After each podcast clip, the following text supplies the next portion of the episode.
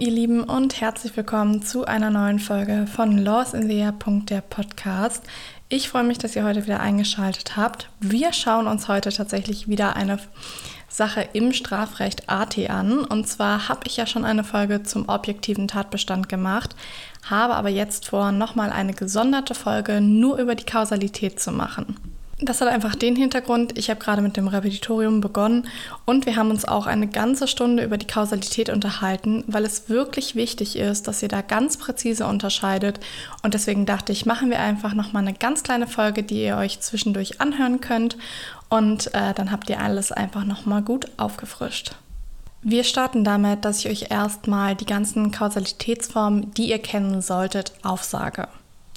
Es gibt die überholende bzw. abgebrochene Kausalität, die anknüpfende bzw. fortwirkende Kausalität, die kumulative Kausalität, die alternative Kausalität und natürlich die generelle Kausalität.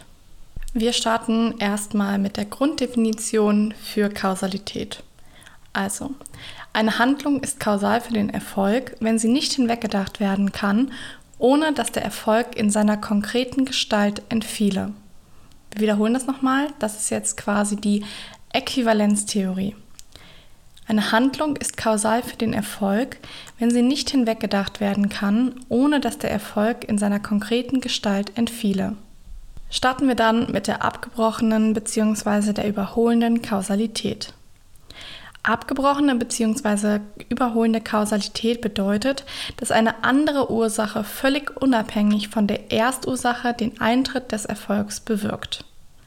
In diesen Fällen ist die Kausalität zu verneinen. Zu beachten ist bitte allerdings, dass die Erstursache für das Setzen der Zweitursache keine Bedeutung haben darf.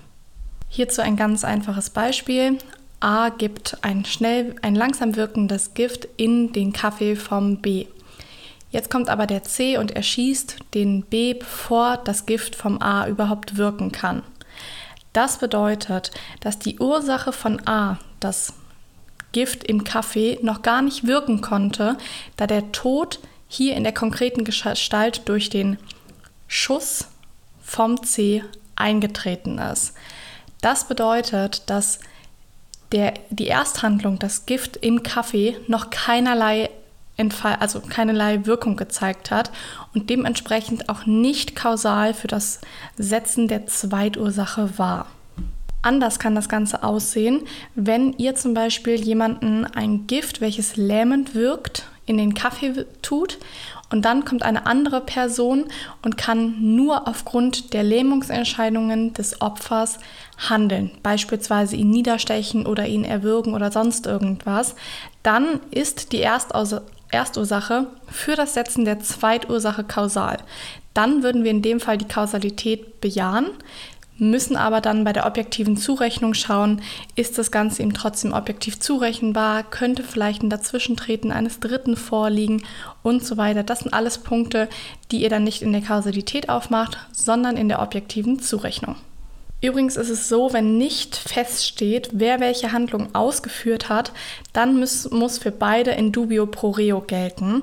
Und dann müsstet ihr zweimal wegen Bestrafung aus Versuchs äh, das Ganze prüfen und nicht wegen Vollendung und einer Versuchshandlung.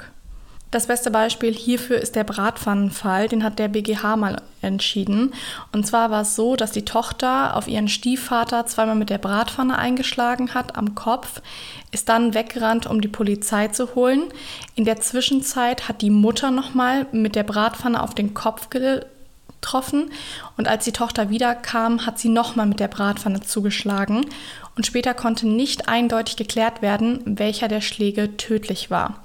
Also musste bei beiden in dubio pro reo wegen versuchtem Totschlag bestraft werden und nicht wegen Vollendung. Natürlich der versuchte Totschlag hier in Kombination mit der vollendeten gefährlichen Körperverletzung. Machen wir dann weiter mit der kumulativen Kausalität. Diese liegt vor, wenn mehrere unabhängig voneinander gesetzte Bedingungen erst durch ihr Zusammenwirken den Erfolgseintritt bewirken. Das einfachste Beispiel hierfür, A und B geben unabhängig voneinander eine geringe Menge an Gift in das Glas vom C. Erst das Zusammenwirken dieser beiden Gifte sorgt für den Erfolgseintritt des Todes. Jede Dosis für sich alleine hätte nicht gereicht. Hier ist es so, dass eine Anwendung der ganz normalen Conditio sine qua non Formel erfolgt. Das bedeutet, wir müssen schauen, kann die eine Ursache, hin, also kann die konkrete Handlung hinweggedacht werden, ohne dass der tatbestandliche Erfolg entfällt. Und hier ist es ja so, dass der Erfolg zwar eingetreten ist, aber die Ursachen von A und B alleine nicht den Erfolg herbeigeführt hätten. Und dementsprechend haben wir keine Vollendung der Tat, wenn wir die Handlung von der einen Person wegdenken und würden dementsprechend beide wegen Versuch bestrafen und nicht wegen vollendetem Totschlag, weil, ihr müsst euch das nochmal vor Augen halten, das Ding ist, jede Handlung für sich hätte nicht den konkreten Erfolg des Gifttodes herbeigeführt. Deswegen schaut euch immer den konkreten Erfolg an und fragt, ob die Handlung zu dem konkreten Erfolg geführt hat oder nicht. Hier ist es so, dass beide die gleiche Menge Gift genommen haben, jeder alleine nicht ursächlich war, aber zusammen ist dadurch der Tod, der konkrete Tod eingetreten.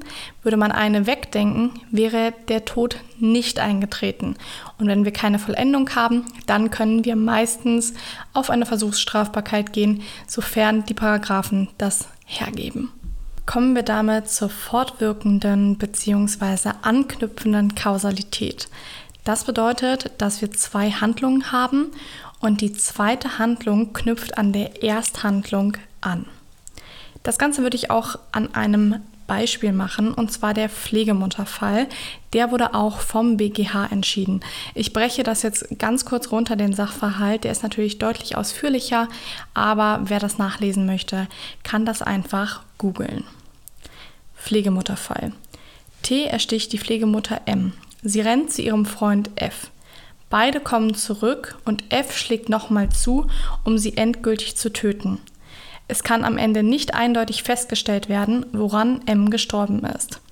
Und nun ist die Frage der Strafbarkeit von T und F. Es ist übrigens so, dass sowohl bei der überholenden Kausalität wie auch bei der anknüpfenden Kausalität bitte zuerst die Prüfung des Zweitergebnisses zu berücksichtigen ist. Das heißt, wir starten jetzt hier auch mit der Handlung des F. Und hier ist es so, wie wir vorhin schon gelernt haben, der F ist wegen Indubio pro reo, weil ja nicht geklärt werden kann, welcher Schlag, welche Handlung jetzt endgültig tödlich war, wegen bloßem Tötungsversuch und gefährlicher Körperverletzung in Vollendung zu bestrafen. Bei der T sieht das Ganze jetzt ein bisschen anders aus. Hier fragen wir uns erstmal, ob sie wegen Vollendung nach 212, also Totschlag, zu bestrafen wäre. Kausalität würden wir sagen ja, denn ihre Handlung hat ja erst fortwirkend dazu geführt, dass der Tod in der konkreten Gestalt ein, also entstehen konnte.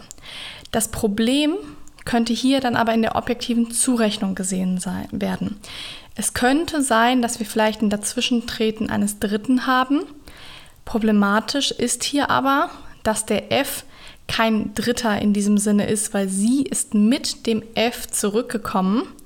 Und deswegen würden wir hier das Dazwischentreten eines Dritten verneinen, da der F hier kein Dritter in dem Sinne ist und sie gemeinsam wiedergekommen sind. Und weil wir jetzt kein Problem bei der objektiven Zurechnung haben, würden wir die T dann wegen vollendetem Totschlag bestrafen. Anders sieht das natürlich aus, wenn wir Probleme bei der objektiven Zurechnung haben, beziehungsweise wenn diese Zurechnung nicht durchgeht, dann würden wir die T auch nach Versuch bestrafen. Dann kommen wir auch zur alternativen Kausalität, welche tatsächlich auch Doppelkausalität genannt wird. Und alternative Kausalität meint einfach, dass mehrere unabhängig voneinander gesetzte Bedingungen zusammenwirken, wobei jede Bedingung allein für die Erfolgsherbeiführung ausreichend ist. Voraussetzung ist, dass sämtliche Bedingungen in dem Erfolg wirksam geworden sind. Hier versagt dann quasi die Conditio sine qua non Formel, da ja jede Bedingung hinweggedacht werden könnte, ohne dass der Erfolg entfiele. Und hier müsst ihr euch merken, dass wir bei der alternativen Kausalität eine Modifizierung der Äquivalenztheorie vornehmen. Die Modifikation lautet dann so. von mehreren Bedingungen, die zwar alternativ, aber nicht kumulativ hinweggedacht werden können, ohne dass der Erfolg in seiner konkreten Gestalt entfiele, ist jede für den Erfolg ursächlich. Ich wiederhole das nochmal. Von mehreren Bedingungen, die zwar alternativ, aber nicht kumulativ hinweggedacht werden können, ohne dass der Erfolg in seiner konkreten Gestalt entfiele, ist jede für den Erfolg ursächlich. Und hier müsst ihr euch bitte merken, wenn nur eine der beiden Bedingungen vorliegt und eine quasi schneller wirkt als die andere, dann haben wir keine alternative Kausalität, sondern überholende Kausalität. Das bedeutet, an meinem Beispiel müsst ihr euch vorstellen, dass beides zeitgleich wirkt. Es darf keine Zeitverschiebung geben, wie beispielsweise ähm, ich vergifte den A, aber er wäre eine Stunde später sowieso an einem Herzinfarkt oder so gestorben. Also gehen wir an das Beispiel. A und B schütten C Gift ein. Beides für sich ist schon tödlich und beides wirkt zeitgleich.